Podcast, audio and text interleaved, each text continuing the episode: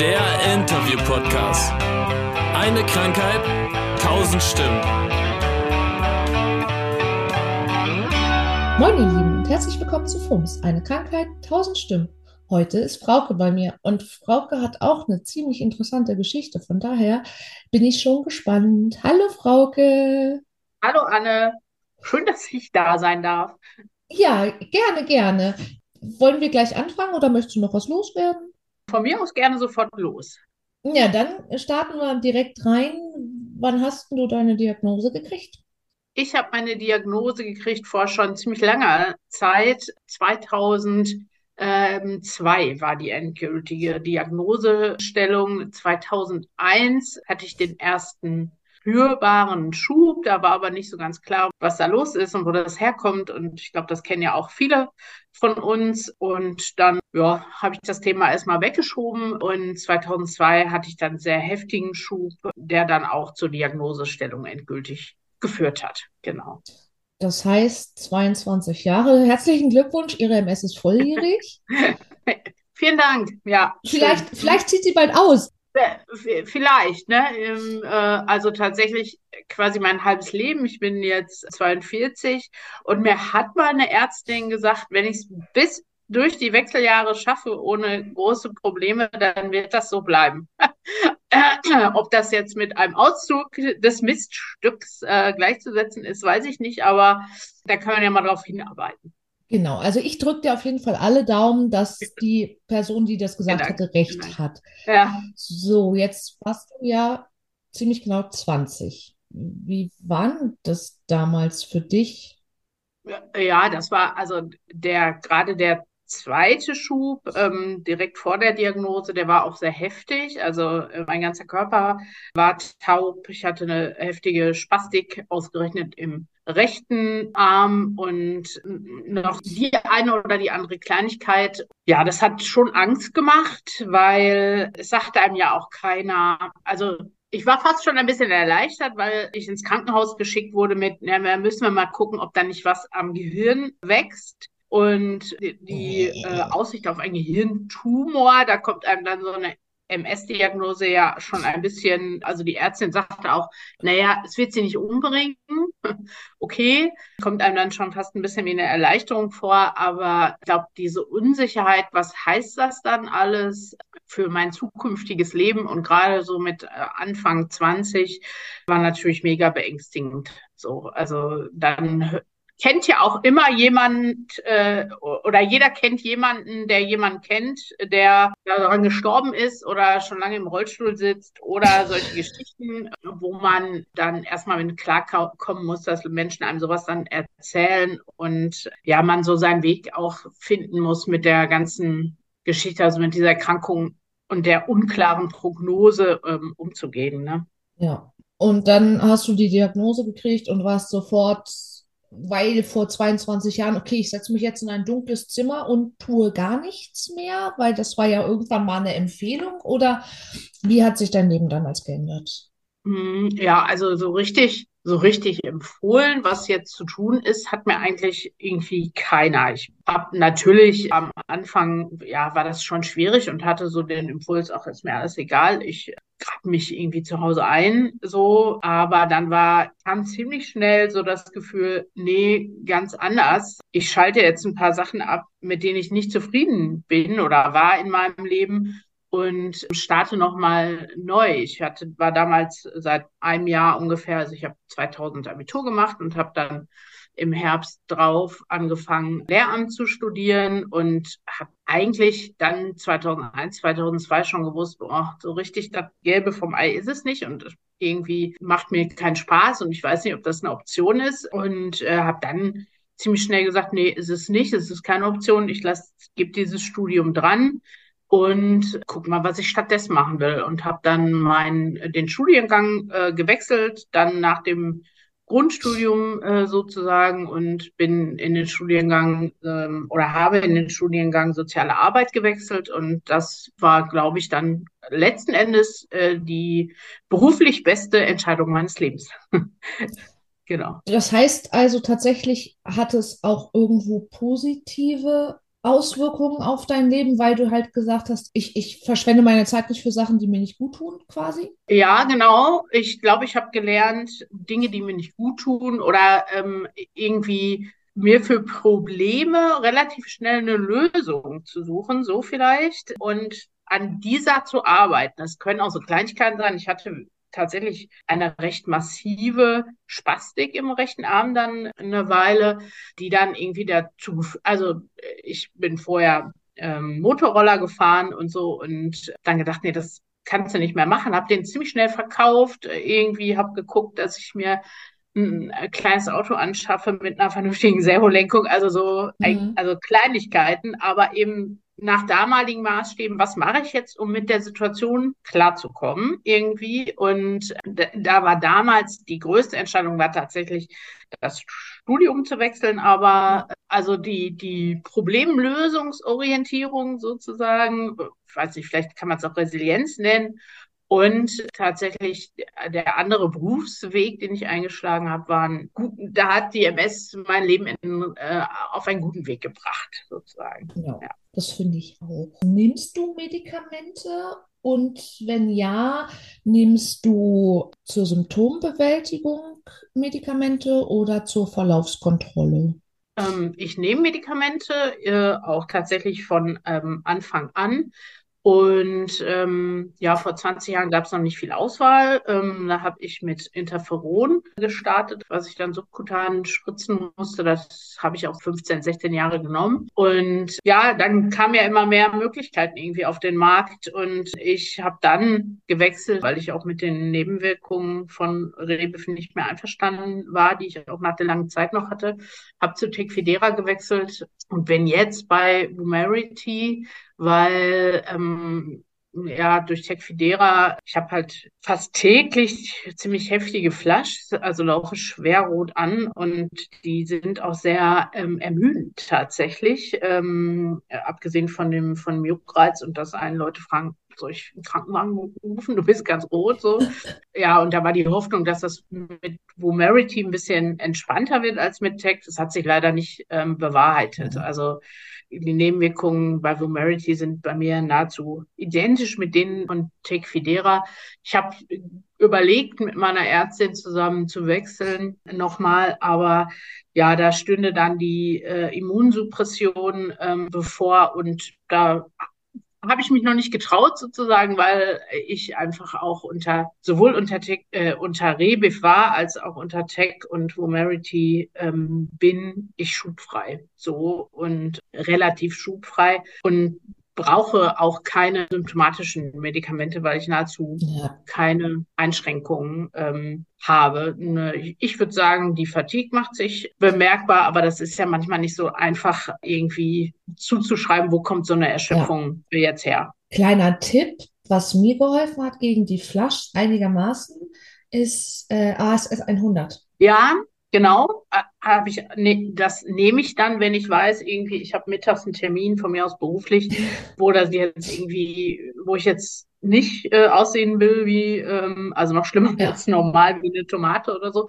Aber also ich habe gedacht, nee, das kann nicht Dauerzustand sein, weil ich habe unter Rebif quasi 15 Jahre lang so viel Schmerzmittel genommen. Ich hatte so Kopfschmerzen und Gliederschmerzen und so, dass mein Magen da auch ziemlich rebelliert hat und ich das jetzt als Dauerlösung einfach nicht machen will. So 100 reicht auch nicht bei mir. Das, also ich, das habe ich okay. schon rausgefunden. 300. ASS 300, dann kriege ich kein mhm. Flasch aber das ist ja dann schon auch schon wieder so viel, dass man ja. nicht unbedingt das jeden Tag nehmen will. Ja, also ich hatte damals nämlich ASS 100 als Dauermedikation mhm. und das hat bei mir Wunder gewirkt. Ja. Aber ich kann ja. das verstehen, wenn man sich vollgepumpt hat über Jahre mit Schmerzmitteln, dass man da nicht plötzlich noch einen Blutverdünner haben will. Was ich zum Thema Flasch noch sagen muss, hast du mal mit einem Flasch geduscht? Autsch kann ich ja, nur sagen. Ja, ja. Es, ja. Ist, es ist schlimmer als mit Sonnenbrand zu duschen. Ehrlich, das kann man sich nicht vorstellen. Und dann steht man morgens vor der Arbeit unter der Dusche und denkt sich, nein, ich muss mich duschen, weil es geht nicht. Ja. Oh. Gott, das war so genau, schlecht. also ist sehr unangenehm und ja, an manchen Tagen ist es wirklich nervig. Dann dauert das auch eine Stunde irgendwie und ich fühle mich danach, als hätte ich einen Marathon gelaufen, so ungefähr. Ich bin richtig müde, richtig kaputt. Das, also manchmal ist so, dass ich denke, oh, es wird wieder rot irgendwie und juckt so ein bisschen. Ja, so what. Aber an manchen Tagen, äh, dann läuft die Nase, die Augen jucken. Also das äh, ist dann schon sehr, sehr unangenehm und äh, wie gesagt, es dauert eine Stunde, dreiviertel Stunde, Stunde dann manchmal und danach könnte ich mich ins Bett legen und schlafen so. Ne? Und das Blöde ist, ich habe für mich noch nicht rausgefunden, wann es besonders schlimm ist oder weniger. Ich kann es auch überhaupt nicht steuern mit, ähm, also was man dann so hört, ne? ist ein Joghurt dazu, also einen griechischen oder Nutella, Erdnussbutter oder oder oder lass Kaffee weg. Das macht bei mir für mich gefühlt keinen Unterschied. Ja. Ist bei mir auch so gewesen. Ich konnte das nicht planen. Kommt heute einer, kommt keiner, wird der schlimm, wird der nicht schlimm. Das kam einfach wirklich ja. überraschend. Ja. Das war auch tatsächlich, aber das ist halt sowas, also ich hatte das damals auch und es war eben dieses, wie du schon sagtest, ne, es ist das geringere Übel. Ne, ja, weil genau. Immunsuppression ist eben ein Eingriff wirklich ins Immunsystem. Mm. Und von daher kann ich das verstehen. Hoffe aber trotzdem, dass dies irgendwann nie wiederkommt. Ja, ach, ich nehme das jetzt auch schon fünf Jahre, von daher gehe ich da schon gar nicht mehr aus, äh, davon aus, dass das irgendwie, dass mein Körper sich irgendwann so dran gewöhnt, dass ich das alles nicht mehr habe. Es ist halt total beruhigend, eine Option zu haben, ja, oder nicht eine, sondern eher gleich mehrere Optionen, was ja damals irgendwie klar war, gibt's nicht. Also Rebiff ja. oder nichts irgendwie. Und da ich ohne Rebiff dann ja am Anfang eine relativ oder eine deutlich höhere Schubrate hatte und dann ist Ruhe eingekehrt, ist das durchaus was, wo ich denke, okay, ich, ich glaube fast nicht mehr für mich, dass es das Medikament gibt, was die MS ruhig hält und mich ohne Nebenwirkungen lesen lässt, le äh, leben lässt. So, genau. Aber ja. ja, ist okay. Das heißt, Du hast schon angedeutet, so viele Einschränkungen hast du gar nicht. Klar, da ist eine Fatigue, aber anscheinend auch mehrere Baustellen. Aber die Spastik ist dann auch irgendwann wieder komplett weggegangen oder merkst du ja, die manchmal noch? Äh, nee, die merke ich eigentlich nicht. Was ich merke, sind manchmal, dass die Augen, also ich hatte mehrere Sehnerventzündungen und auch zwei oder dreimal einen Schub, wo, wo ich Doppelbilder hatte und so. Also ich habe sehr zu kämpfen mit diesem ganzen Uthoff-Thema, sprich, wenn es echt heiß ist oder wenn ich Sport mache oder wenn ich Fieber habe, was Gott sei Dank selten vorkommt, dann werden die Symptome, melden sich wieder, die ich mal hatte und dann werden die Augen einfach schwierig äh, so mhm. und dann kribbelt es äh, so an manchen Stellen. Ich hatte vor, vor vier Jahren einen Schub mit Sensibilitätsstörungen in der linken Körperhälfte. Das, das meldet sich immer mal wieder. Aber ja, ich kann gehen, ich kann stehen, ich kann auch rennen oder joggen, nicht ganz so lang und ganz so weit, aber auch das mag andere Gründe haben. Ich muss dazu sagen, ich habe seit zwei Jahren ähm, Schilddrüsenkrebs und keine Schilddrüse mehr. Das ist jetzt auch nicht immer ein Spaziergang, weil das bei mir nicht so ganz einfach ist, das einzustellen gefühlt und Blutdruckthema auch durch die anderen Medikamente und so weiter. Ja, aber ich glaube, das kennen wir alle oder viele von uns, dass irgendwie das eine das andere bedingt und ja. das irgendwie so ein Teufelskreis ist, aus dem man schwerlich rauskommt, genau. Ja, ja, Krankheiten ziehen netterweise Krankheiten an. Yay. Ja, Genau, ganz genau. Ja. Ja, die Frage mit der Resilienz können wir, glaube ich, abhaken, weil ich finde, du bist sehr resilient. Also du passt dich an, aber du gibst nicht auf. Aber sobald ein Problem kommt, fügst du das so in dein Leben ein, dass dein Leben so gut es geht weiterläuft. Ja, ich glaube und ich äh, hoffe.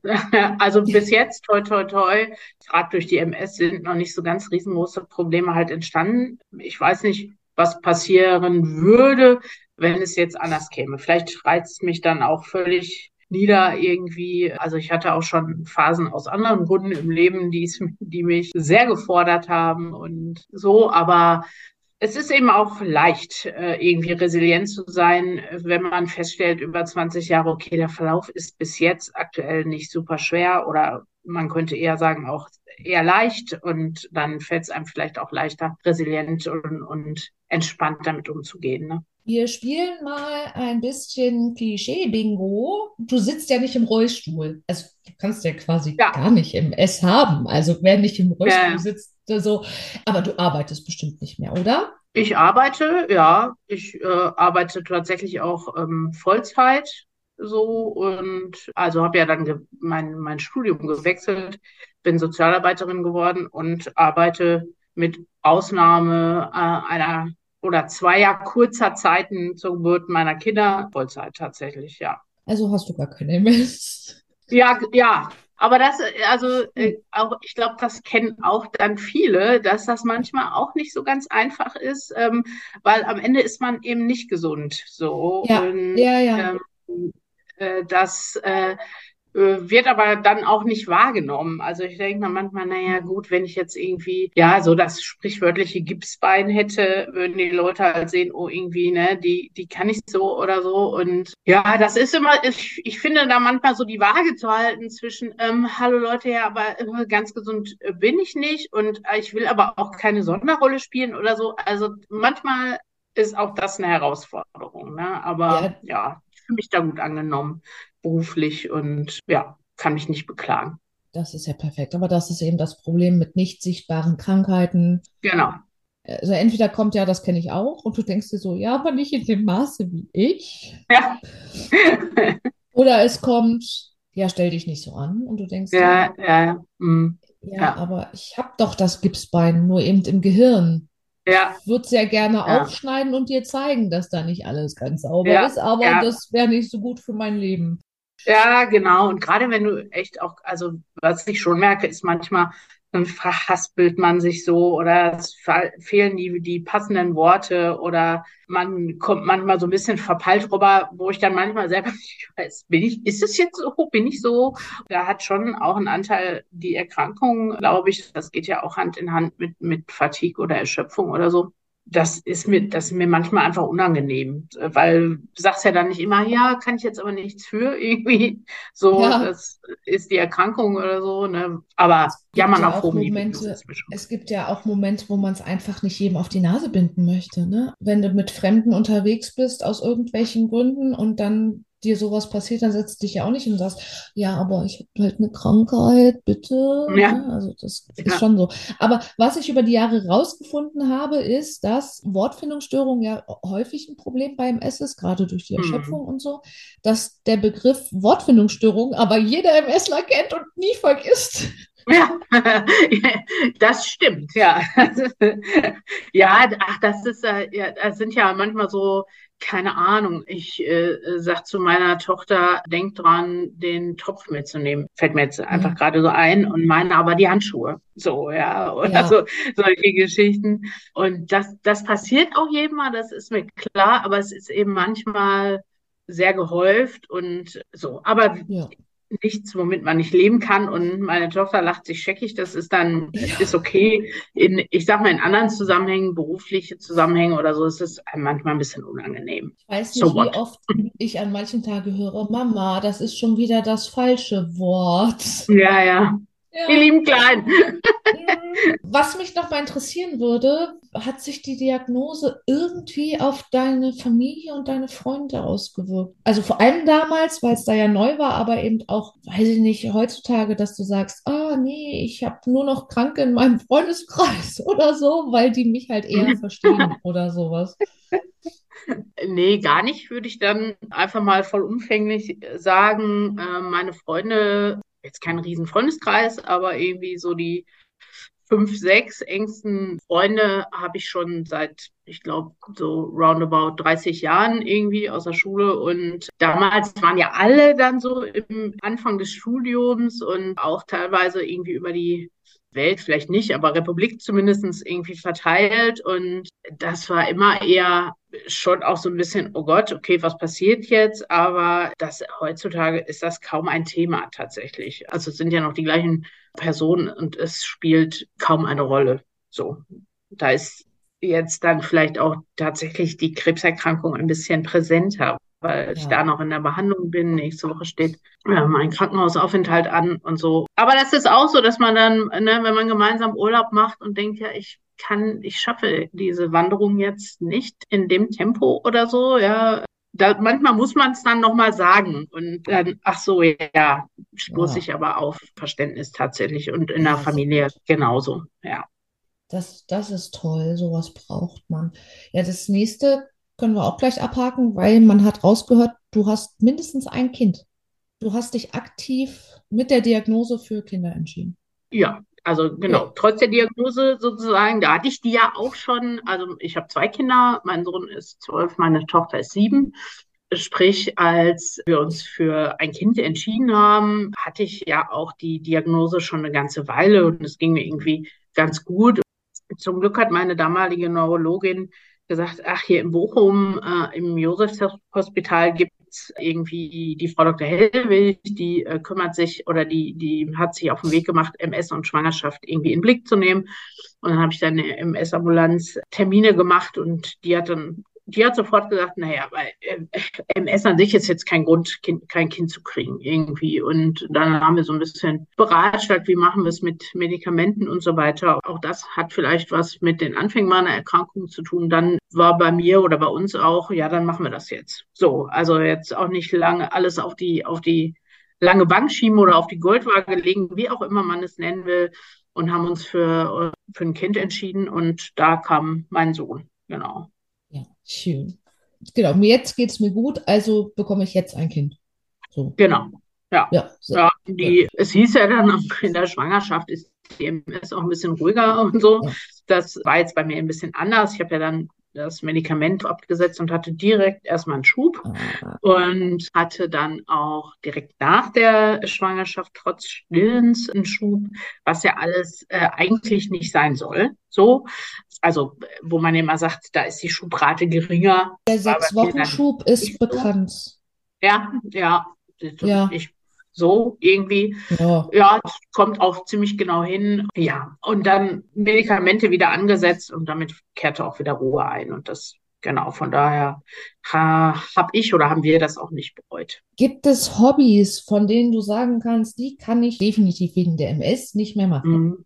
Also ich habe, als ich die Diagnose bekommen habe, habe ich noch Aktivhandball gespielt, also so klassisch im Verein mit zwei, dreimal die Woche Training und Spiel, also Wettkampf am Wochenende und so. Das ging dann relativ schnell nicht mehr, weil bei mir eben dann körperliche Anstrengungen dazu führt, dass oder damals vor allen Dingen führte, dass die Hände taub wurden. Und das ist bei Handballspielen dann natürlich eher kontraproduktiv so. Und das würde ich wahrscheinlich heute, ob meines fortgeschrittenen Alters, sowieso nicht mehr machen, keine Ahnung. Aber das war einschneidend für mich, weil das war, das war auch mehr Freundeskreis und fast schon Familie, der Handballverein so. Und ansonsten, ja, ehrlicherweise arbeite ich Vollzeit, habe zwei Kinder. Ja, Hobbys mache ich irgendwann mal wieder, wenn, äh, Wenn die Kinder äh, aus dem Haus Zeit sind. Genau, genau.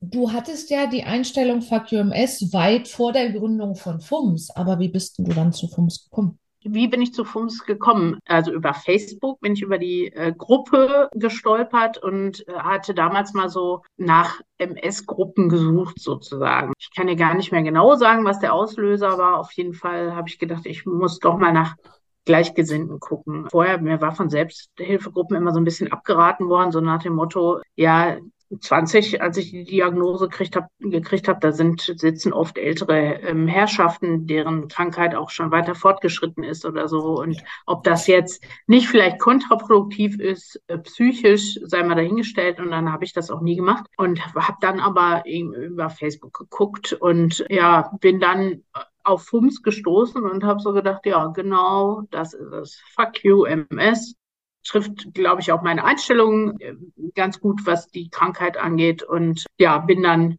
der Gruppe beigetreten und drin, seitdem auch drin geblieben. Kein ganz äh, aktives Mitglied. Ich habe nur schon mal so nach, nach Informationen gefragt, aber bin dabei geblieben und finde das auch super, da äh, mitzulesen, weil da immer Informationen bei sind, die mich auch angehen oder eben auch bei konkreten Fragestellungen fragen zu können. So, ne? Und das Ganze findet ohne, also manchmal schreibt ja schon jemand, Achtung, Mimimi, mi, mi, ich muss jetzt mal ähm, irgendwie meckern oder rumheulen, äh, was für ja auch völlig okay ist, aber ähm, ja, ohne, das Ganze findet ja irgendwie total ohne, ohne Selbstmitleid und vielleicht auch ohne Mitleid. Also mit ganz viel Verständnis füreinander, aber weil ich glaube, das kennen wir auch alle, Mitleid im eigentlichen Sinne brauchen wir auch nicht oder will auch kaum jemand haben. So. Äh, nee. ja. Hilft einem ja auch nicht. Genau. Was, was ist denn dann FUMS für dich? Ist das so eine Informationsplattform oder sagst du schon, es ist schon so eine, da, wofür es ja gedacht ist, so eine Selbsthilfegruppe 2.0? Also du kannst schon Hilfe bekommen und es ist nicht ganz so viel Selbstmitleid drin behaftet wie tatsächlich ja in manchen anderen, vor allem vor Ort Selbsthilfegruppen, was du mhm. ja selber erzählt hast. Ja, was, was ist FUMS für dich? Ja, es hat natürlich einen total großen Selbsthilfeanteil, weil, also, keine Ahnung, ich war jetzt noch nie bei einer anderen Selbsthilfegruppe, aber die Vorstellung wäre, dass man eben sozusagen auf Augenhöhe sich zu bestimmten Dingen austauschen kann, was ja so eben nicht, oft nicht geht, wenn Menschen nicht die gleiche Erkrankung haben. So vielleicht, ja. Also von daher, das ist ja super bei FUMS. Dazu kommt eben dieser, das 2, der 2.0-Faktor, weil ich wüsste gar nicht, was für eine Selbsthilfegruppe sollte ich mir suchen, wann müsste die stattfinden im, im realen Leben so, dann, das würde ich gar nicht, also ich glaube, ich hätte jetzt Probleme, einmal die Woche um die und die Uhrzeit da und da zu sein. Dadurch, dass das über Facebook läuft und man da reingucken kann, wenn es für einen gerade passt. Genauso auch eigene Fragen. Ich habe schon mal Fragen eingebracht, irgendwie, welche Reha-Klinik könnt ihr empfehlen oder so. Ne? Das kann kann man dann machen. Dann hast du natürlich einen viel höheren Einzugs Einzugsbereich, als wenn du lokal vor Ort irgendwie eine Selbsthilfegruppe hast äh, und, und kriegst da unheimlich wertvolle Informationen irgendwie. Genau, von daher ist es, ist es eigentlich so alles. Also ähm, Informationsaustausch, äh, auch durch, durchs Mitlesen. Da werden manchmal Fragen gestellt,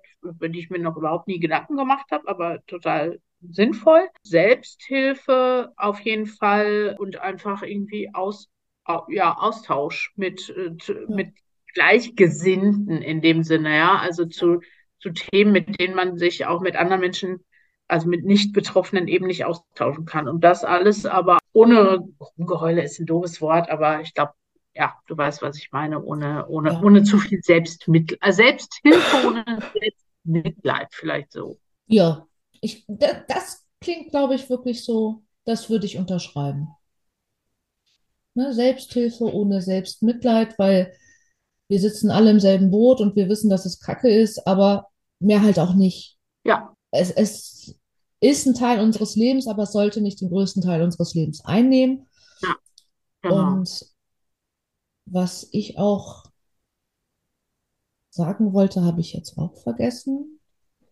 Herzlich willkommen im Leben eines MS-Patienten. Ach nee, genau, ja, ja, genau, das wollte ich nämlich sagen.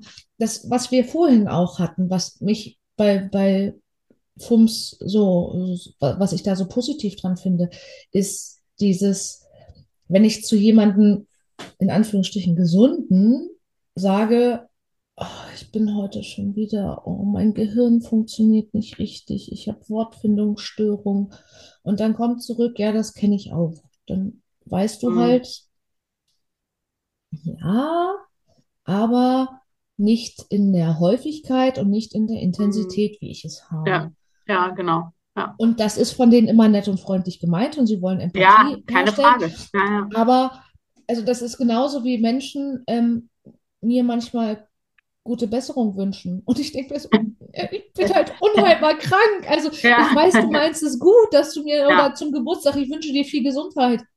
Mhm. Ja, die habe ich wohl nicht mehr. Hm. Ja. Schade. So.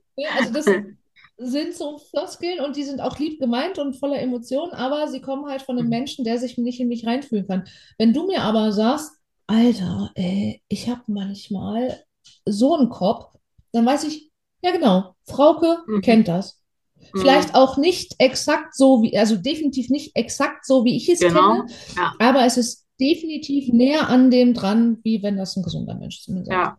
Ja, ja, genau.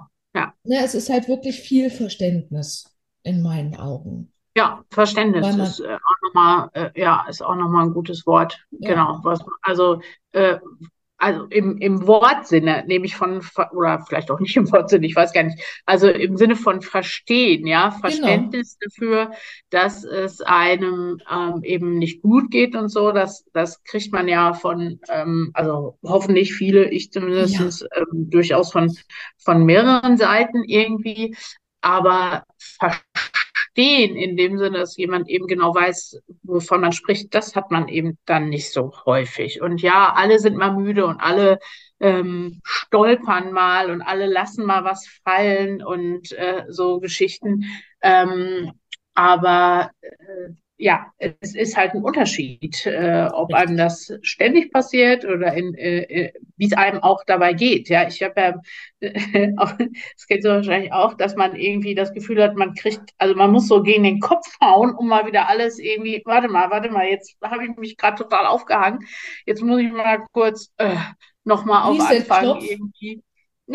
so genau. Und äh, ähm, ja, da dann wieder, wieder beizukommen. So. Und also, wie gesagt, auch das werden viele Gesunde kennen, aber ähm, das macht einen Unterschied, ob mir jemand Gesundes sagt, jo, kenne ich auch, dann weiß ich, das stimmt und das ist jetzt eben eher äh, auch tröstend gemeint, aber ähm, äh, da ist dann das, die Kommunikation das Gespräch ist dann oft auch am Ende und mit einer, äh, mit anderen Betroffenen kann man dann doch noch mal zwei Sätze über ähm, keine Ahnung, das sieht man auch beim EEG oder das äh, äh, war bei mir schon mal so schlimm, dass ich das und das nehmen musste oder also jetzt so als einfach mal so herausgeplaudert. Ähm, ähm, das hat dann eine andere In Intensität vielleicht oder so, ne? Ja. Ja.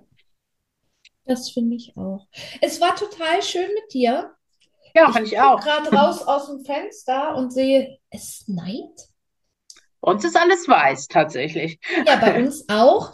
Deswegen, es war für mich ein inneres Blumenpflücken, weil es so schön war und ich Blumen sehr vermisse.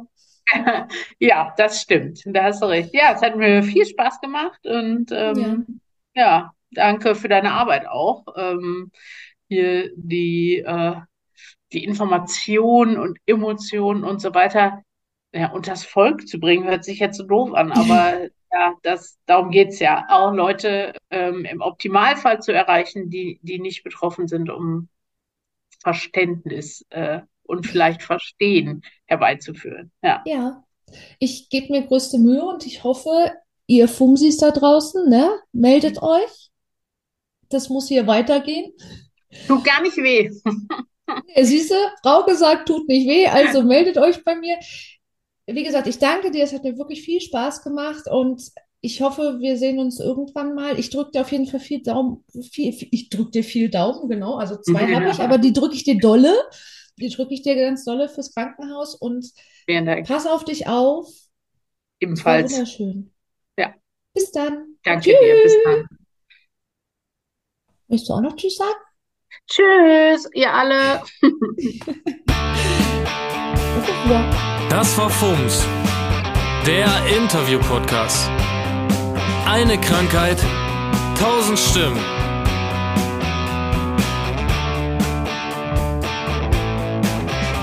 So, ihr Lieben, erstmal an euch vielen Dank, dass ihr bis hierhin ausgehalten habt. Und nun noch ein paar Credits, weil ich alleine krieg das nicht hin. Erstmal ganz, ganz, ganz, ganz großen Dank an Marcel Bromberek und Christian Fultner von der Band Vertical, die die musikalische Untermalung dieses Podcasts machen.